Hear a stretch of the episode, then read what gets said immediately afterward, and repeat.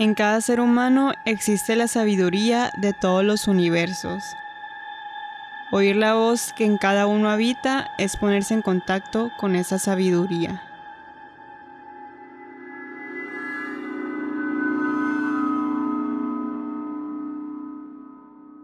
Esto es Origen Desconocido, el podcast donde yo, Fernanda y mi compañero Rigoberto relatamos y comentamos temas de origen misterioso y desconocido. El día de hoy, después de como un mes, volvemos a sacar capítulo y ya me di cuenta que siempre que voy a sacar capítulo yo es cuando se tarda como 80 años en salir. Eh, ah. esas, esas son las verdaderas fallas técnicas de las que hablamos. La falla técnica es María Fernanda. Eh, pues el día de hoy traigo un tema muy interesante, que me divirtió mucho investigar, la verdad. No conocía el tema, pero mi papá me lo sugirió y dije, ¿de qué estarás hablando este hombre? Pues. Y que ya investigué y que me quedé, mm, es algo interesante. Eh, también estoy un poco emocionada porque creo que le va a gustar mucho a mi compañero, a mi novio, Rigoberto. ¿Qué opinas? Pues vamos a ver, vamos a ver. No, no me has hablado mucho, pero nomás con el puro título se me hizo. Se me hizo, me pareció que iba a ser algo interesante, así que vamos a ver si es cierto. ¿Estás listo para que inicie? Ni te pregunté, ¿cómo estás? ¿Cómo estás? Pues estoy bien. Algo acalorado este miércoles. Que pegó bien duro el calor. Eh, está muy feo el calor el día de hoy. Porque nosotros venimos del... La ciudad del sol. No, o sea, el pasado, ¿no? Porque esto está siendo grabado el miércoles. ¿Qué? Ah, sí, sí, sí. Miércoles 28. 28. Y pues pegó bien duro el calor aquí en Hermosillo 28. Pero estamos bien, lo aguantamos. Eh, bueno, pues voy a iniciar. A lo largo del tiempo, el origen del universo y su significado se ha dividido entre lo espiritual y lo científico. La física y las matemáticas siempre han sido enemigas de aquello descrito como esotérico y místico. La gran mayoría de los científicos afirman que el universo no es nada más que una simple casualidad, un conjunto de elementos, elementos que funcionaron en sintonía para albergar la vida que ahora conocemos. La ciencia suele basarse en lo mensurable, en lo palpable, descartando aquello que no podemos ver ni tocar. Pero esta opinión no es compartida por igual. Existen grupos filosóficos que se especializan en buscar un significado al universo en el ámbito del espiritual afirman que el universo es mental, una especie de matrix en la que vivimos sin darnos cuenta. A pesar de que la mayoría de aquellos que se dedican, que dedican su vida a la ciencia no están de acuerdo con esta teoría, había un doctor que opinaba lo contrario. Jacobo Greenberg estudiaba la mente humana, escribió más de 40 libros dedicados a la ciencia y al chamanismo. Era psicólogo y se especializaba en la neurofísica así como también estudió la psicofisiología. No era un simple conspiranoico, era un hombre de ciencia, un estudioso constante que en el punto más importante de su carrera profesional se desvaneció sin dejar rastro alguno. Ok. El día de hoy exploraremos la vida de Jacobo Greenberg, un hombre que abrió paso a muchos filósofos y científicos de la actualidad, cuya vida pareciera basada en una película de ciencia ficción con temas como telepatía, chamanismo, hasta conexión con la CIA. También expondremos los diversos factores que pudieron llevarlo a su extravío.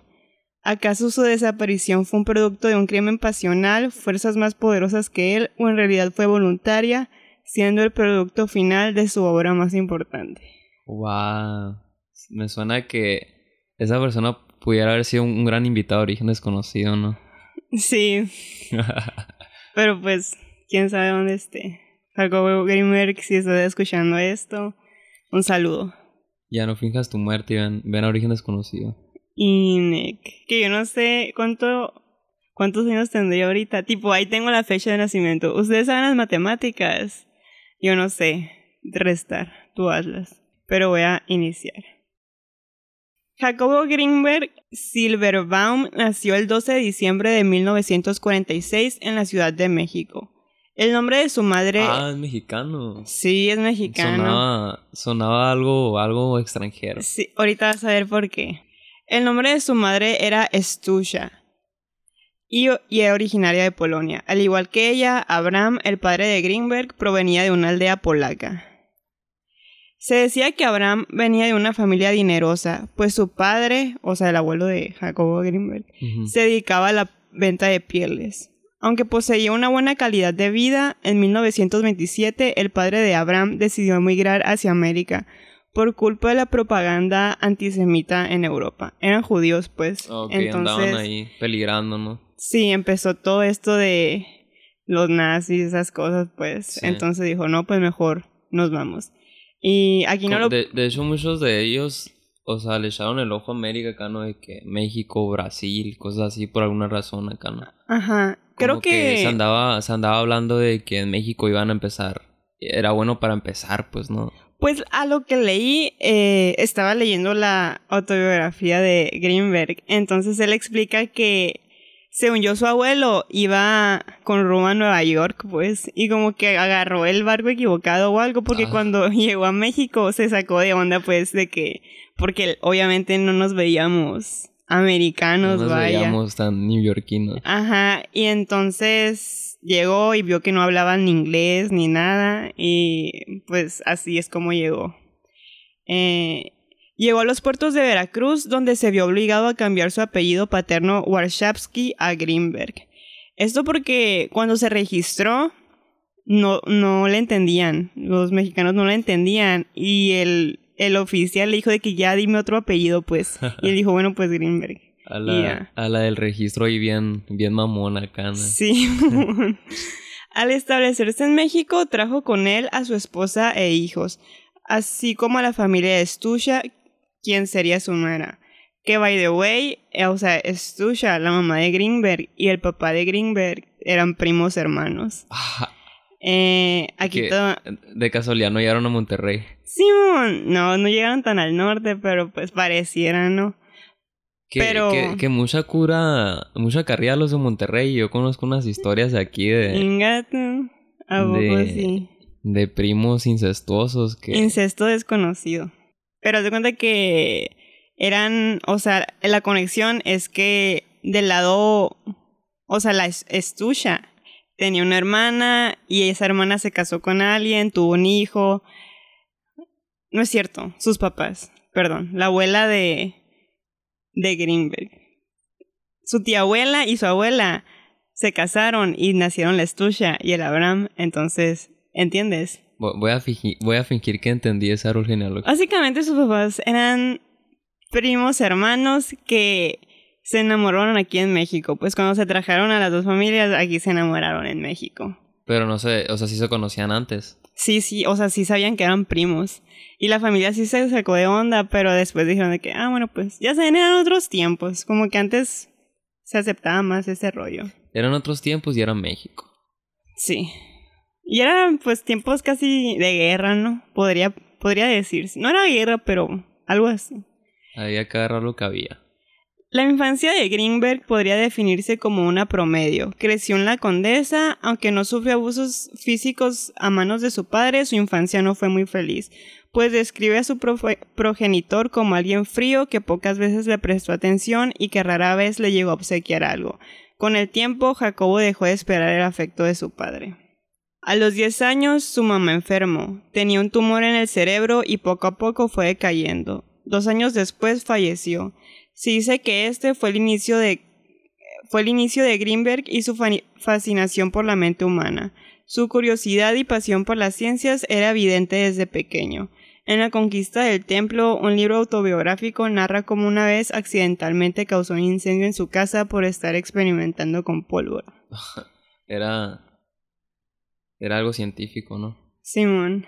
Eh, también cabe mencionar que la mamá de Greenberg era de que su figura máxima, pues de que no se llevaba con su papá, de que iba a todos lados con su mamá, era de que hijo de mami, así básicamente. O sea, que le pegó duro esa muerte. Sí, le pegó como, o sea, en verdad él basó todo su trabajo en querer averiguar qué pegó con el cerebro, pues. No, no sé por qué siento que esto, eh, tipo, está sonando como el inicio de la historia de un serial killer acá, un psicópata. Neta, pues no, no, no, no está, no terminó mal, pues vaya, o sea, hablando de crimen.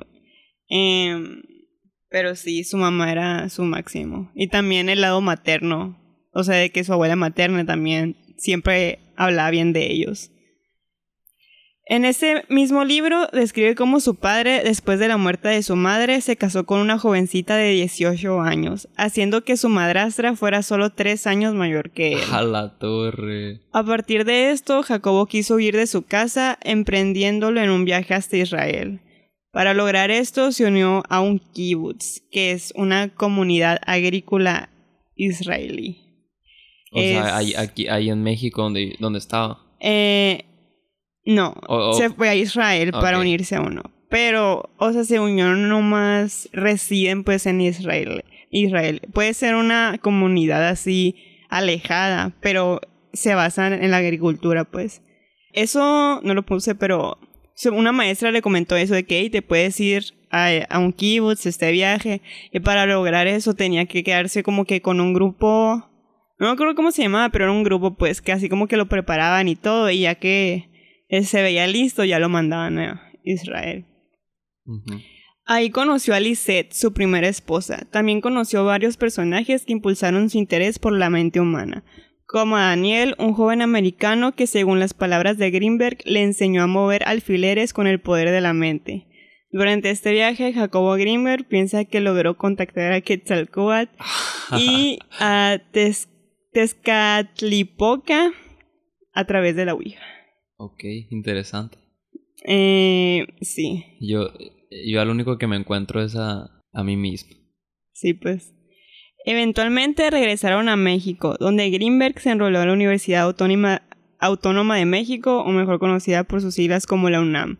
Se unió a la carrera de física, estaba enamorado de la teoría, pero no destacaba en matemáticas. Al no poder mejorar sus calificaciones, se cambió a la facultad de psicología. Ahí conoció a Héctor Brust, un profesor de la universidad quien se convertiría en su ejemplo a seguir más grande. Ven, hasta los científicos más grandes batallan con las matemáticas, así que no se sientan mal. ¿Qué pueden esperar de uno, no? Exactamente. Con el tiempo, Greenberg se convirtió en su asistente de laboratorio y con su ayuda fue aprendiendo más y más del comportamiento de la mente. Su buena reputación era innegable, con esto consiguió obtener un puesto de profesor de medio tiempo en una preparatoria. Años después logró graduarse de la UNAM como psicólogo. Para este tiempo ya era reconocido entre sus colegas, por ser un pensador novedoso. Greenberg, fundó el laboratorio dedicado a la psicofisiología en la Universidad de Anáhuac. Aquí se rodeaba de un equipo de alumnos y psicólogos. Fue en este tiempo también donde se convirtió en padre. Llamó a su hija Stucha como homenaje a su madre. Greenberg visitaba a su padre con frecuencia, junto a su esposa e hija.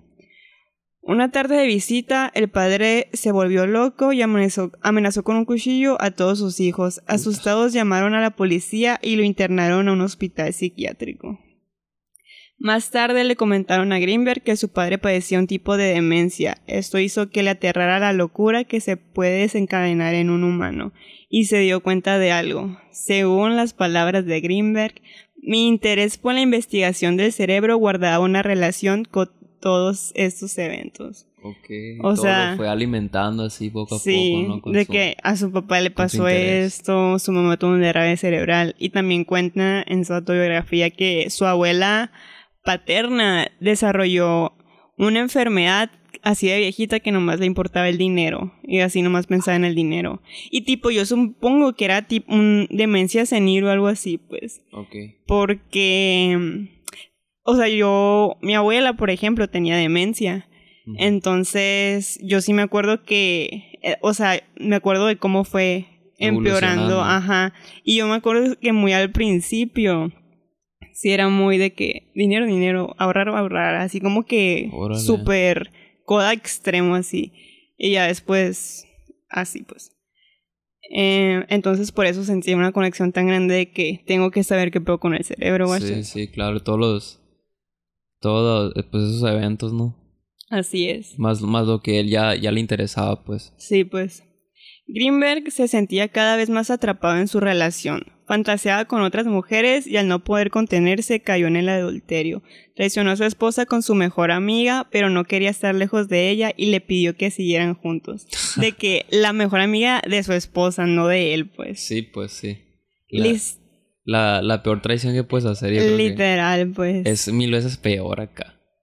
Lisette, su entonces esposa, aceptó, pero este acuerdo no duró mucho. A los meses le pidió que se fuera de la casa. Bien hecho, Lisette. Sí, pues yo, yo quiero suponer que a lo mejor le dijo que todo bien por la niña, pues, porque en realidad, a lo que leí, sí quería mucho a la, a la chamaquita, pues, y, o sea, si era un padre, pues, constante, no era como su papá, digamos, como que sí rompió ese ciclo.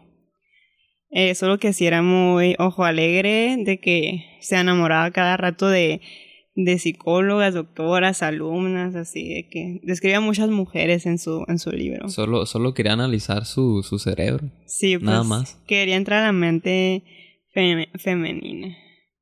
En 1970 viaja a Nueva York, en donde estudia la en donde estudia psicofisiología en, Nueva en el New York Medical College y obtuvo un doctorado enfocado en los efectos electrofisiológicos.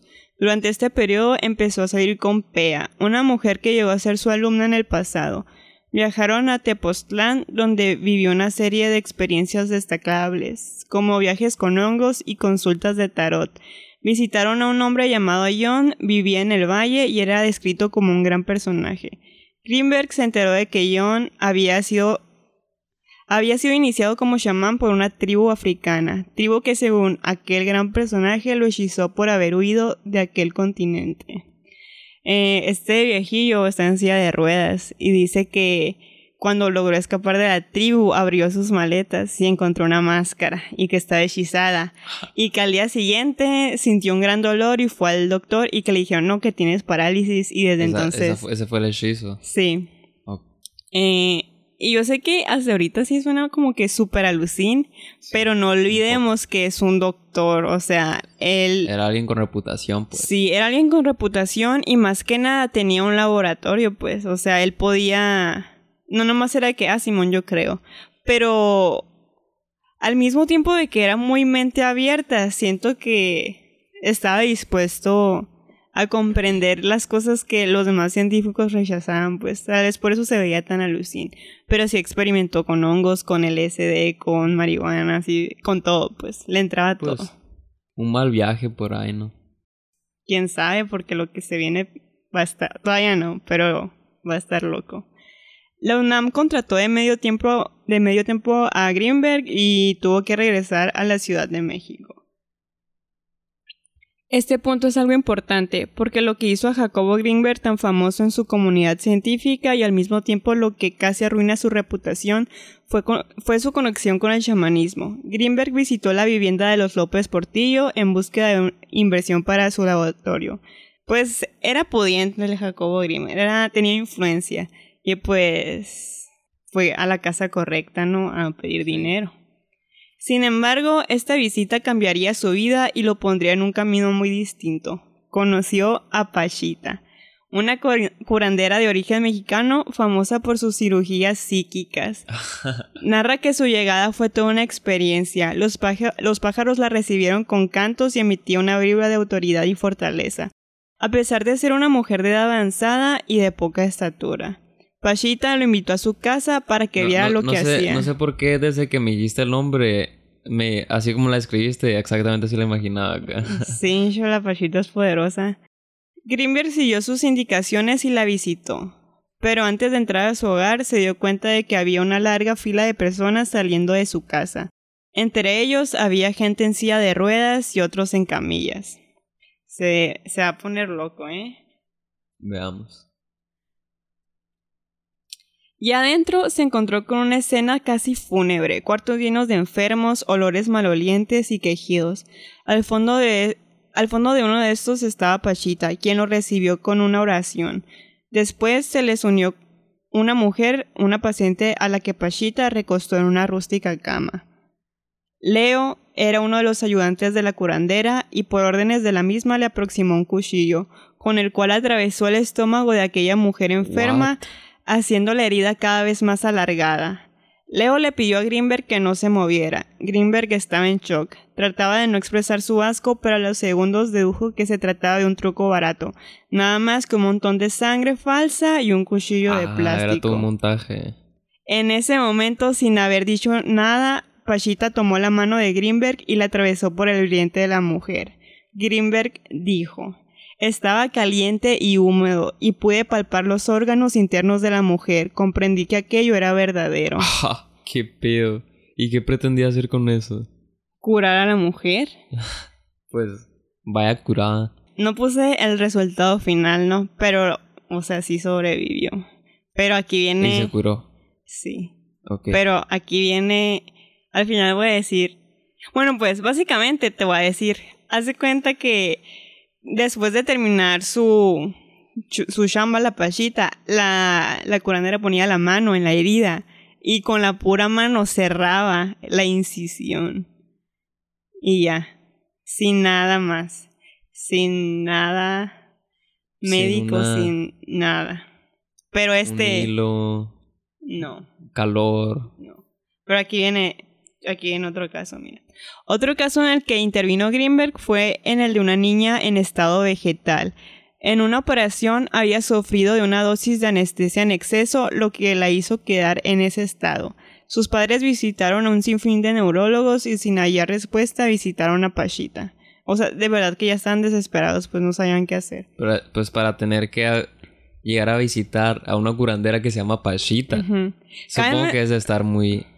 Cabe mencionar que Pachita era la curandera más famosa de México, o sea, tenía su reputación, incluso era protegida por los López Portillo, así que ya te imaginarás qué tipo de influencia tenía, por eso está en su casa cuando conoció a Greenberg, pues. Entonces, no era cualquier bruja, te leo el tarot, eh, te hago una limpia, no, o sea, en verdad era gente que formaba filas de mil personas para tener una oportunidad con esta señora. Greenberg narra esa experiencia como demasiado difícil para él, tal vez por su cercanía con el tema consecuencia de las enfermedades de sus familiares, también por sus estudios. Greenberg, quien se consideraba un experto en la fisiología cerebral, era escéptico a cualquiera de estas afirmaciones, pero después de ver lo que Pachita logró, su perspectiva de la realidad cambió. La niña, acostada sin ningún tipo de anestesia o equipo profesional médico, fue sometida a una operación cerebral, con nada más que un cuchillo, una sierra y el poder del chamanismo. En las palabras de Greenberg, esto fue lo que pasó. Pachita hizo aparecer una sección de corteza humana, tomó un ¿Qué? pedazo de sus manos y le lanzó su aliento y le, orden- y le ordenó que viviera. Vive, vive, le gritaba. Después, con la ayuda del cuchillo, introdujo el pedazo de corteza al cráneo de la niña y con una serie de movimientos extraños lo dejó depositado allí. Por fin, la herida se, cerró después de que yo fui invitado a colocar mis manos encima de la misma. Cerrar la herida, sí, le decían de que saturar, pues, también le decían saturar. Sí, Pero una realmente... saturada shamanística. Ajá, pero realmente nomás ponían las manos y se cerraba la herida. El obvio, el obvio. Bajo algunas influencias de... Bajo Hongos. ninguna influencia. Cuatro operaciones después, la niña ya lograba pequeños movimientos y hasta sonreía. Greenberg siguió visitando a Pachita, estudiando sus procesos en base al método científico. Durante este tiempo y con ayuda de ella, elaboró uno de sus trabajos más importantes, la teoría sintérgica. Nomás les quiero decir que si les interes- interesó esto de Pachita, hay un libro dedicado a ella y todos sus trabajos. O sea, si quieren seguir leyendo más, pues temas. Algo interesante la Pachita. Sí, la verdad, es algo curioso. Ya falleció la señora, ¿no? Pero sí logró... Si no, aquí hubiera Milagros. estado en este episodio, obviamente. Ajá. Aquí hubiera estado en la tercera silla. Enseguida de ti, porque pues... Ustedes dos iban a ser los que comentaban. Tal vez estuviera sacándome una corteza del cerebro. Tal vez, tal vez nos curaría, quién sabe. La verdad, no sé si curaba a la gente gratis o si solo, si, si les cobraba. Pues podemos esperar que sí, ¿no? Tal vez, tal vez. Como todo buen chamán. Pues sí. Pero, guacha, o sea, la niña ya se movía. ¿Cómo puedes explicar eso? Si hay gente que te cobra por decirte, por adivinarte que tienes problemas en el trabajo, que tienes problemas familiares. Sí, pues, pero... ¿Sabes? Es que no lo puse porque ya sé que tú ibas a quedar... Pero lo voy a decir. Haz de cuenta que también Greenberg en el libro, pues que le dedicó a Pachita, le dio una ojeada y así, y comenta que él pensaba, o Pachita le dijo, que el espíritu de Cuauhtémoc vivía en ella, y que por eso tenía estabilidad. Todo un personaje, Pachita. Así es. Volviendo a la teoría sintérgica. Esta teoría, en pocas palabras o en palabras más sencillas, dice que vivimos en una especie de Matrix, en la cual nuestro cerebro manifiesta toda nuestra realidad. Existe un espacio energético y solo podemos percibir una parte de él. Según sus palabras, la realidad es percibida como resultado de una decodificación que lleva a cabo nuestro cerebro a partir de una estructura preespacial y como tal involucra la interpretación realizada por el por el aparato de nuestra mente-cerebro. Esta teoría también dice que nuestra realidad es una especie de proyección holográfica y solo aquellos entrenados y con la habilidad necesaria podían acceder a este estado de iluminación. No, no le pudimos haber dado mejor fanservice a, a este... ¿Cómo se llama? Jacobo Greenberg. Otro de sus trabajos notorios son las pruebas que hizo con varios niños, donde les vendaba los ojos y les pedía que le dijeran qué tenían enfrente, usando sus manos pero sin tocar nada. Se supone que los niños usarían los sensores que poseemos en los dedos. Greenberg que creía en una visión extraocular. Esta funcionaba gracias a los receptores cutáneos, quienes estimularían símbolos visuales almacenados en el centro nervioso. Estos experimentos podrían ser relacionados con la paranormal, pero no debemos de olvidar que Jacobo Greenberg era una persona estudiosa, con doctorado y con un laboratorio donde siempre ponía a prueba sus teorías. No era nomás de que, ah, Simón, voy a hacer esto, de que él hacía sus cosas, pero siempre tenía de que aparatos que estuvieran, pues. que estuvieran monitoreando de que las ondas cerebrales y todo eso, pues no nomás, o sea, todo lo hacía en base al método científico. O sea, básicamente todos son estímulos de nuestro cerebro, así todo lo que vemos, todo. Ajá. Se supone que. Sí, pues. que la realidad está como que compuesta por todos nosotros. O sea, que cada cerebro. En conjunto, pues. Ajá. Entonces, si tú logras salir de esta realidad, o sea, si logras vencer el holograma, vaya, consigues un estado de iluminación donde puedes manipular. Por ejemplo, se creía que Pachita tenía este poder y que podía, por, eso, podía de que literalmente poner un órgano nuevo compatible en una persona de, así de pues de que apareciera en su mano porque podía manipular la realidad o sea se supone que ella alcanzó este nivel de poder por eso por eso la estudió tanto pues si quieren leer más de sus libros y de sus trabajos, tiene como casi 50 libros de esto. Pero la neta son libros muy científicos, muy físicos, muy matemáticos que pues no, no creo que sean muy fáciles de comprender. No digo que yo la haya comprendido. O sea, yo leí su autobiografía, la cual no es nada científica, pues. Pero si tienen otros trabajos así más, si les gusta la física o algo, pues pueden leer eso. Les digo porque yo vi unas entrevistas y así sus colegas y así sí decían eso, pues, o sea, no es por tirarle a nadie ni por criticar a la gente, pero en realidad apenas los que estudiaron física o matemáticas podrían entender de lo que hablaba, pues. Sí. Entonces, Jacobo Greenberg, después de estos editoriales y su conexión pública con los chamanes de México, se convirtió en la burla de la comunidad científica. Sí, pues como era de esperarse, ¿no? Todos los escépticos en contra. Así es, los escépticos como uno que estoy viendo en este momento. Nadie creía en sus teorías y lo acusaban de charlatán. Greenberg cayó en depresión, empezó a creer lo que decían de él y empezó a cuestionar el trabajo de su vida. Llegó a pensar que todo era un invento de su cerebro, con el motivo de darle una justificación noble a la enfermedad de su madre. Es buena teoría. Es buena teoría. Él, él en verdad dijo, me quiero convencer tanto de que hay algo más nomás para sentir que su muerte no fue en vano, que me estoy inventando estas cosas. Es, es un gran motivo también. Sí, pero continuemos. Con el tiempo se fue recuperando. Viajó a la India donde conoció a más expertos del método esotérico y volvió a creer. Uno de sus últimos trabajos y quizá el más importante era el del potencial transferido. Él, él en verdad dijo I want to believe. Literalmente él caminó para que el molder pudiera ocurrir. Este trabajo se basaba en la paradoja de Einstein-Podolsky-Rosen o paradoja EPR. Este indica que al separar dos fotones que interactúan juntos sin importar la distancia, al cambiar el radio de giro de uno también cambiaba el de otro. O sea, eso sí es real. Sí existe, sí lo compraron. De que, si sabes cómo a lo que me refiero, pues, de que están así, lo separas, si giras este, este también va a girar, pues. Eh, Greenberg quería ir aún más lejos e intentó comprobarla con el cerebro humano.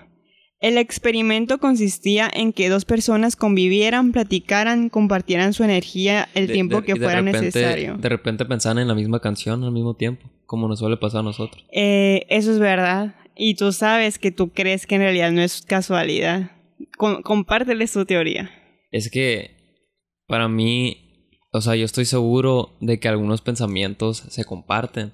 Tipo, siento que no es nada así mágico o paranormal o algo así, pues simplemente, pues sabes, ahí...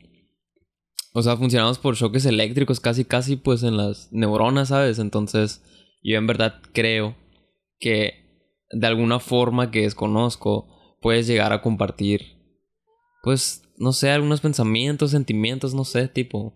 Y eso es en realidad lo que él también creía, pues. Porque, porque yo estoy seguro que a tú que nos estás escuchando en ese momento, te ha pasado que estás pensando en una canción de que así en exactamente en una parte pues específica y de repente tu hermana, tu novia, tu amigo con el alguien con el que sueles convivir mucho empieza a cantar. O sea, tú lo estás pensando de que en tu mente, ¿no? Y esa persona empieza a cantar así en voz alta en ese mismo pedazo donde tú estabas, pues entonces yo estoy seguro de que compartes ese pensamiento. Entonces apoyas a Greenberg. Porque es que escúchame, Greenberg no era de que, ay sí, las hadas y la magia, no era de eso, pues. Él era, él en verdad pensaba que no es magia, simplemente cosas que el cerebro poseía y que la gente no estudiaba por el simple hecho de que, ay, ni al caso, pues no se puede comprobar. Hay, muchas cosas que, que no son tangibles, pero no, no, no significa que... Bueno, quiero decir que puede haber cosas que no sean tangibles, pues así en nuestro espacio, pero no, o sea, no quiere decir que no existen guachas. Fun fact, solo conocemos el 4% de la materia del universo. El 96% no sabemos qué es, materia oscura, lo que sea, pero no sabemos en qué consiste. Entonces, para mí, el negar muchas cosas de este tipo son como que, o sea, porque piensas que vamos a conocer todo, pues, o sea, simplemente somos unos humanos. Es que el problema, el problema está en que, por ejemplo, a mí me encantaría que existiera todo así la cuestión de lo paranormal, lo, lo que conocemos como fantasmas, el poltergeist y así tú sabes que es algo que a mí me, me encantaría o sea, tener la oportunidad de vivir eso. Y me encantaría que, de que existiera, pues. Pero mi conflicto es darle ese tipo de justificaciones. Por ejemplo, de que... Lo hace todo más fácil. Son demonios, son... Eh, es el alma de una persona que se murió. O sea, ¿por qué no lo tomamos como... Tipo, hay teorías, pues yo sé que existen ese tipo de teorías, pues de que son cosas más de que materia, cómo funcionamos en realidad, de que somos energía y así. Y tipo, en eso estoy más abierto a escuchar, pues. Pero yo estoy, yo solo tengo conflicto con ese tipo de. Como que ese lado de lo esotérico y lo paranormal que, que siempre tiene que estar relacionado con el bien, con el mal. O sea, ese, ese es mi conflicto, pues. Dime es Sagitario. Que, que la verdad, yo pagaría por tener una experiencia paranormal, pues. Pero, y, y, lo, y en verdad lo busco, pero Vete al centro a la noche, verás si no te pasa algo paranormal. Me va a pasar algo, algo delictivo. así es. Pero bueno, continuando con el experimento de Greenberg, después de que estas dos personas estaban conviviendo y conseguían esta unión, las ponían en cuartos separados, para ser más específicos, en una cámara de Faraday las cuales se encontraban electromagnéticamente aisladas. Ya sabías que era una cámara de Faraday. Ajá, que tengo, tengo como que una noción. Ok. A las parejas se le conectaban aparatos en la cabeza. Una de estas dos personas percibiría un flash y la otra tendría que capturarlo. Desconocían quién sería el receptor y el emisor. Todo esto, todo esto fue registrado en un electroencefalograma. o sea, ponían a una persona en un cuarto y a otra en otro, ¿no? no o sea, nomás dijeron, ah, ustedes conéctense y luego los separaban. Entonces a uno de ellos les iban a poner un flash. Entonces el experimento trataba de que la otra persona, sin haber visto el flash, lo capturara en su cerebro, pues, por el, o sea, de que la, una, el, que lo vio se lo transfiriera al otro por esa conexión que se hizo. Entonces, el 25% de las personas que se sometieron a este experimento. ¡Ay, por qué habla así! Experimento. el 25%, el 25 de las personas que sometieron a este experimento lograron adquirir el potencial transferido. O sea, el 25% de las personas sí logró capturar el flash sin haberlo visto. Y no fue que, ay, es que yo sentí algo. O sea, en el encefalograma se veía pues de que... sí, lo, registraron. Pues, ajá, se registró esa actividad en el cerebro. Entonces como que no nomás es de que, ay, es que yo, yo lo sentí. Es literalmente un efecto cerebral. Que es, es exactamente lo que a mí me pasa con mi mamá, pero con Cheyenne, ¿sabes? Sí, pues ahí está, literalmente ahí está tu teoría. Es la misma cosa. Esto solo alimentaría la creencia de su propia teoría, y en el caso de que la teoría sintérgica fuera comprobada, significaría que cualquier persona que logre salir del holograma de nuestra realidad podría visitar el futuro, el pasado, ver eventos que no han sucedido, deformar nuestra realidad y poseer un conocimiento incomprensible. Pero, el 8 de diciembre de 1994, en el punto más importante de su carrera, Jacobo Greenberg desaparece sin dejar rastro. Después de encontrar la verdad de todo. Después de, o sea, después de comprobar que sí se podía hacer esto, pues, entonces como que, ¿por qué vas a desaparecer? Pero, esto lo publicó, o sea... Sí, sí, la gente sabía que... Publicó todo un informe o... Sí, o sea, aparte de que publicaba libros, o sea, tenía su, literalmente era su laboratorio y fundió, fundó, no me acuerdo cómo se llamaba, pero de que Centro para el Estudio de la Mente o algo así, pues, o sea, todos sus compañeros sabían a lo que se dedicaba, qué experimentos estaba haciendo, o sea, la gente sí sabía de qué se trataba, pues, o sea, sí tenía sus investigación. Estaba al ojo público, pues. Sí, sí, sí. Aparte, como te digo, ya estaba bien quemado en la comunidad porque se andaba dedicando a este tipo de. Pues de experimentos que te quedas porque quieres hacer un experimento que explica el chamanismo o este tipo de cosas, pues. Entonces, en. Cuando logra comprobar esto, desaparece. ¿O lo desaparece? Ah, vamos a ir a las teorías. ¿Qué te parece? Si, esto no hubiera sido México, tal vez la, historia hubiera cambiado, ¿no? Tal vez, ahorita vas a ver, tal vez las autoridades mexicanas no tuvieron nada que ver. Así que habrá que ver. La teoría número uno y la más famosa es que fue un crimen pasional. Durante los primeros cuatro días de su desaparición, su entonces esposa Teresa Mendoza, no Lisset, se casó después. No había la mejor amiga de Lisette. en realidad, yo leí, mencionaba mucho él a una Teresa que trabajaba con él en su laboratorio, que era así de que brillante, hermosa y así. Mencionaba mucho a una Teresa. Pero yo no sé si es esta misma Teresa, pues nunca, nunca puso así de que, ah, después nos casamos ni nada. O tal vez se me pasó, pero no sé. Pero bueno. Una, una Teresa. Una Teresa por ahí. Cuidado con esas Teresas, eh. Esas hembras. Son malas. Eh, durante los primeros cuatro días de su desaparición, su entonces esposa Teresa Mendoza no había reportado a las autoridades la ausencia de Greenberg.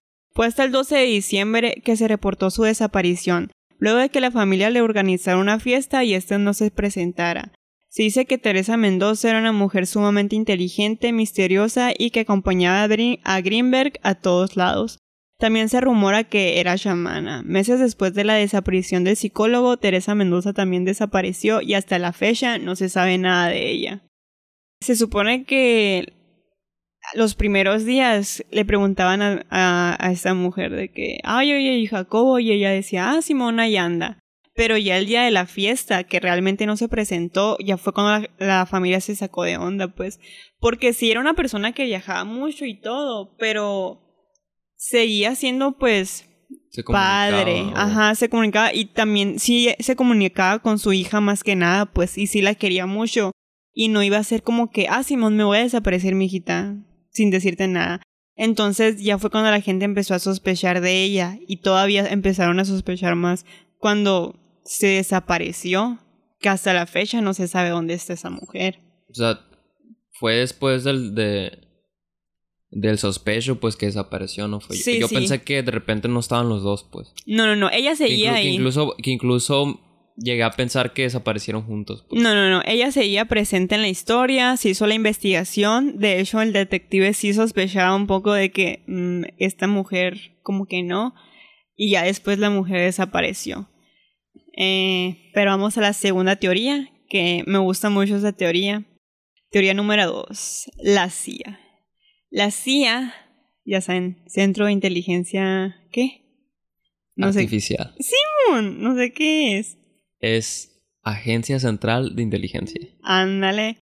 La Agencia Central de Inteligencia en 1991 fundó una unidad secreta conocida, conocida como Stargate, en donde se investigaba el potencial del fenómeno psíquico para ser aplicado en, asunto- en asuntos militares y de inteligencia doméstica. Eso es real, ¿no? Sí, eso Se es sabe. real. Ajá. Por, bueno, pues, pero no sé si sabían, pero la CIA publicó muchísimos de sus documentos y son de que para el público tú puedes entrar a buscar cualquier de estos documentos. Entre los documentos desclasificados de la CIA que son abiertos al público, podemos encontrar el nombre de Jacobo Greenberg en varios archivos, vinculándolo con la investigación de Stargate. Hagan de cuenta que mm, en esta, en esta unidad usaron muchos de los estudios del doctor para, Para pues teorías, ayudarse. Ajá. Entonces se piensa que la CIA tuvo algo que ver con su desaparición. Asimismo, hay quienes que piensan que Teresa Mendoza intervino en la desaparición de Greenberg, pues trabajaba para la CIA. Se dice que viajaba constantemente a Estados Unidos y nadie de su, nadie de su círculo social parecía saber la razón. Hay gente que asegura haber visto a Greenberg junto a dos agentes de la CIA o del FBI, pero no está confirmado. Eso, O sea, lo, lo plantean así como que no quería la CIA por su conveniencia que se supiera esa información. Eh, ¿O- hay, o dos, hay dos teorías. Dicen que una, la CIA lo desapareció para robarle de que el trabajo o que la CIA lo secuestró para que trabajara para ellos. Pero todo con el beneficio de que el trabajo de Greenberg lo utilizaran el gobierno de Estados Unidos, pues, porque Sí, pues que no llegara a otros gobiernos, por ejemplo, a otras, Ajá. a otras inteligencias. Sí, pues porque pues ya sabemos, ¿no? Que la CIA y Estados Unidos hizo muchos experimentos muy feos. Conocemos el de el MK Ultra, o sea, sí se sabe que es real. Entonces, como que los eh, pues Estados Unidos está muy interesado en de que, oye, psíquicamente necesitamos tener una ventaja para poder saber qué eventos van a ocurrir, porque imagínate un gobierno que sabe qué va a ocurrir en un futuro, Claro. imparable. Entonces se cree que a lo mejor lo secuestraron para hacerlo trabajar para él o lo O si- mataron o para robarlo. Simplemente, o sea, no, tal vez no, no que la CIA le hizo algo malo, sino de que, oye, ¿sabes qué? Vente con nosotros, reclutado, ¿sabes? Sí, eh, pero Vamos a son... Ajá, que igual también lo dudo bastante porque, o sea, su hija tampoco sabe nada de él hasta la Ah, fecha, pues ella sigue así como que mi papá nunca se hubiera ido sin darme una explicación ni nada. Entonces, por eso no se cree que se fue muy... Ay, que- sí, muy... Por su convicción, ¿no? Simón, porque también es... y porque desapareció su esposa. Entonces, Mm, esta... Esta no es una teoría. Sí, esa no es una teoría, pero es un personaje importante. Es Clemente Portillo. Clemente Portillo era el detective a cargo de esta investigación. Tenía un récord impecable y era reconocido por su gran labor. Portillo estaba a favor de la teoría que decía que el gobierno de los Estados Unidos tenía que ver con la desaparición de Greenberg. Pero después de estos, no acusaciones, pero de esto, se le removió del caso y después fue despedido, mm, sin alguna explicación. Él estaba que súper metido en el caso y dijo, la neta, yo me estoy yendo... de más. Sí, está, sí se estaba yendo más por esa, por ese lead, que decía, es que no sé cómo se dice en español. Pero se estaba yendo más por eso, pues, y cuando está más o menos cerca del caso, pues lo, pues lo corren. Como aquella detective del episodio, episodio pasado que dice que se suicidó también, ¿no? Muy peligroso trabajar, ¿no? Para policía. Si haces bien tu trabajo, si tu trabajo es saber algo y lo haces demasiado bien, es algo peligroso. Así es. No sean policías, la neta no conviene. Tristemente, los buenos, o sea, los policías que sí son buenos, no llegan a ningún lado. Literalmente, que es que yo en verdad siento que me van a matar pues por este capítulo. Ya, van, ya van como dos capítulos, ¿no? Que estamos, peligrosos. Estamos en la mira. Si desaparecemos, ya saben. Estamos en la mira de un call center, de la Unison y del gobierno. De Estados Unidos, ¿qué más quieres? Que si no saben a qué nos referimos, escuchen el episodio pasado. Así es. Y esta es la última teoría, que yo sé que no te va a gustar, pero la tenía que mencionar. No, también existe esa teoría, pero, o sea, nomás así de que para la gente... Eh, es que... Eh, nomás así como que sacan cura, pues. No de que, ah, nomás lo secuestraron porque se conectó mucho con el universo. es que cualquier pues. desaparición, esa causa de los aliens, Así es. Entonces, esta teoría es que logró dominar el potencial transferido. Esta teoría es especulada, pero no muy popular ya que no hay evidencia que la sostenga, pero hay quienes creen que logró salir del holograma alcanzando un conocimiento superior que resultaría en el desvanecimiento de su materia. Esto tal vez les recuerda a una película llamada Lucy, no sé si la viste, donde sale Scarlett Johansson, Morgan Freeman. No, tipo, sé cuál es, pero no la, no la he visto. Bueno, en esta película te voy a decir de qué se trata. A Lucy le meten una droga en el estómago, así como mula y se la meten y la bolsa de esta droga se filtra y hace que alcance un potencial de inteligencia. Creo que tenemos el 10%, entonces iba aumentando de que 20, 30. Y cada vez que se hacía más alta su inteligencia, se, se hacía como que, por así decirlo, menos humana, pues las cosas así materiales, lo que ella era fue desapareciendo y al final cuando logra el 100% literalmente desaparece. Entonces simplemente se transforma, no sé si decirlo en conciencia, pero ya no es una persona, es todo, ya vaya. materia, algo así. De que antes de alcanzar el full, de que viaja al pasado, viaja al futuro, y así pues. Pues básicamente esto, ¿no? Sí, ajá. Yo no sé, tal vez se inspiraron en este doctor o algo así. Seguramente. Entonces, esas fueron las cuatro teorías más, bueno, las tres teorías más importantes del caso. Y pues, para... Pues, a diferencia de lo que pensaste, fue mi, fue mi teoría favorita. ¿Neta? No, no estoy diciendo que... Que, que creo que sea real, ¿no? Pero... Pues fue... Sería el mejor final que pudiera tener algo poético así, ¿no? logró, logró su cometido. Finalizo con esta frase de Ida Cuellar, director del documental de El secreto del doctor Greenberg, que pues habla de este caso, si lo quieren ver, pásenme el link porque yo no lo encontré. Ustedes no saben que lo busqué un chorro y realmente no encontré el link. Me falló extremio. Pero. Que, ese episodio parece. ¿Cómo se dice? Patrocinado. Me llevan como tres.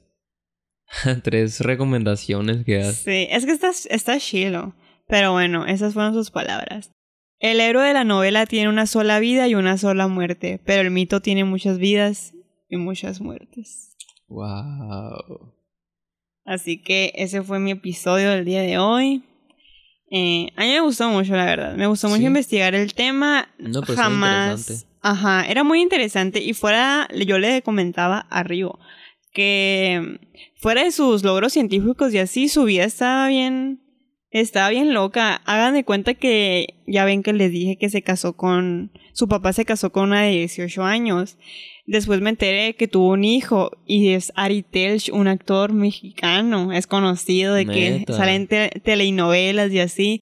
Y o sea, es, es de influencia. está, algo, está algo cercano a este caso entonces. Sí, o sea, realmente no se habla mucho de ese señor, quién sabe por qué. siendo que es un personaje pues muy destacable, o sea, tiene, tiene mucha fascinación su ser. Yo Pues- realmente leería su autobiografía nomás para ver más de él. Pues ya sabemos, si, si no vuelve a salir un episodio de Origen Desconocido, pues ya sabemos el por qué. Porque alcanzamos el potencial transferido. O nos desaparecieron. Ojalá sea la primera. Pero Me gustó mucho, me gustó mucho esa historia. Algo me, me- se me hizo interesante y me gustó por esa cuestión de, de mi teoría, ¿no? sí. Que, que en verdad no creo que, que llegue hasta ese punto, ¿no? Pero, pero me gustó.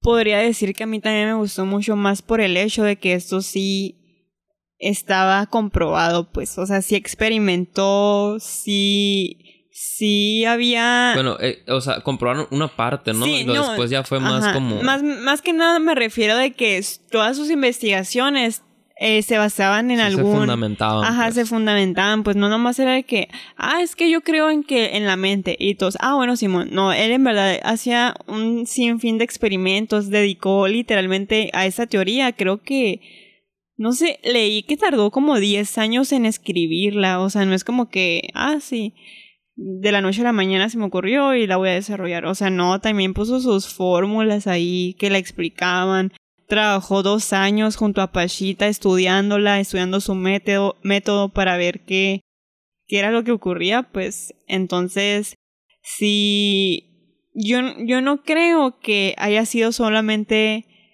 ah, es que yo creo en todo. Yo siento que sí, era Sí, sí, sí lo creía por una, Ajá. razón, pues. exactamente, porque hasta cierto punto en la visita así de Pachita, él sí se negó de que, "Ah, la neta voy a ir a ver qué show con esta ruquilla, tipo, la voy a desma... Vamos a ver qué onda, pues Ajá. desmentir, vamos a ver. desmentirla y si no la desmiento pues oye que chilo no pero él sabía que puro para él era más que nada puro show pero pues le dedicó todo un libro ustedes díganme si era puro show o no le atravesó el estómago el vientre a una mujer Pues mira que yo so- sí le soy muy, soy, soy fiel creyente de, de mi teoría de que en una cuestión más, o sea, pues así más científica, pues no tan alucin, pues Ajá. simplemente, pues es algo que no, que no podemos, no, simplemente no sé, no, por algo, o sea, por cómo funciona no podemos estudiar tal vez, no lo sé, pero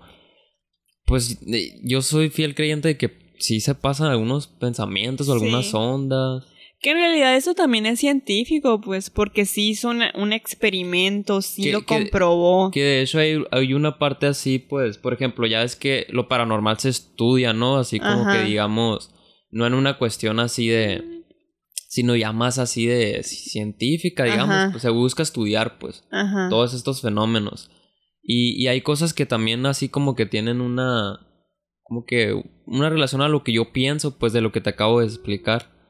Eh, de lo que en realidad somos, pues, de que no simplemente somos carne y hueso carne y huesos, tipo no llegando a la cuestión de que somos un alma, ¿no? Ajá. Pero pues hay otras cosas de que es, que es del universo, pues, ¿sabes? O sea, materia así, pues, que simplemente pues no podemos ver, pues. Y así pues explican varias cosas, ¿no? Entonces, pues me voy más yo por ese lado, ¿no? Así es. Que, que como digo, e- en la cuestión así paranormal y así, nunca he experimentado nada, aunque me muero por hacerlo, pero pues yo nomás no se me tampoco, y yo no me muero por hacerlo, yo estoy bien así, no quiero que me pase nada paranormal nunca, me quedo a gusto con esta vida y con este conocimiento que tengo.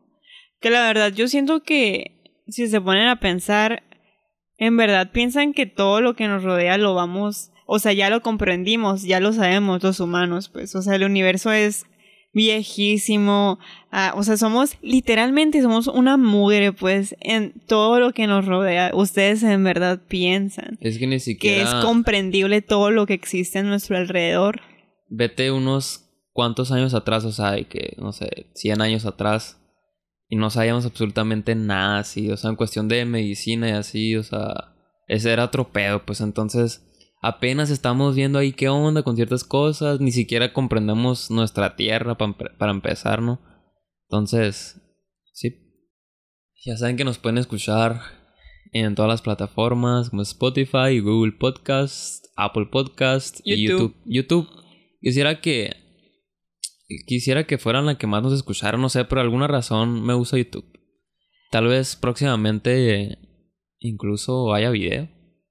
No des, no des falsas esperanzas. Que miren, hemos decidido hacer unos cambios ahí, vamos a traer cosas suaves para esas 30, 40 personas que nos escuchan. Siento que ahora van a venirse pues con más constancia, ¿no? Episodios. Para esas, aunque sean 20, 30 personas que a mí se me hace bien suave que nos escuchan. Muchas gracias y pues vamos a... Ah, Así fueran cinco personas, pues. Ahora sí que se vienen cosas nuevas. Se vienen nuevos proyectos. Nuevos proyectos. Eh, de, así que, pues si quieren saber qué estamos hablando, la próxima semana va a salir, pues algo nuevo. Vamos, vamos a ver cómo sale. Así que, pues eso, espero que les haya gustado el episodio de hoy. Soy Fernanda Yo soy Rigoberto. y tengan cuidado al dormir esta noche. Adiós.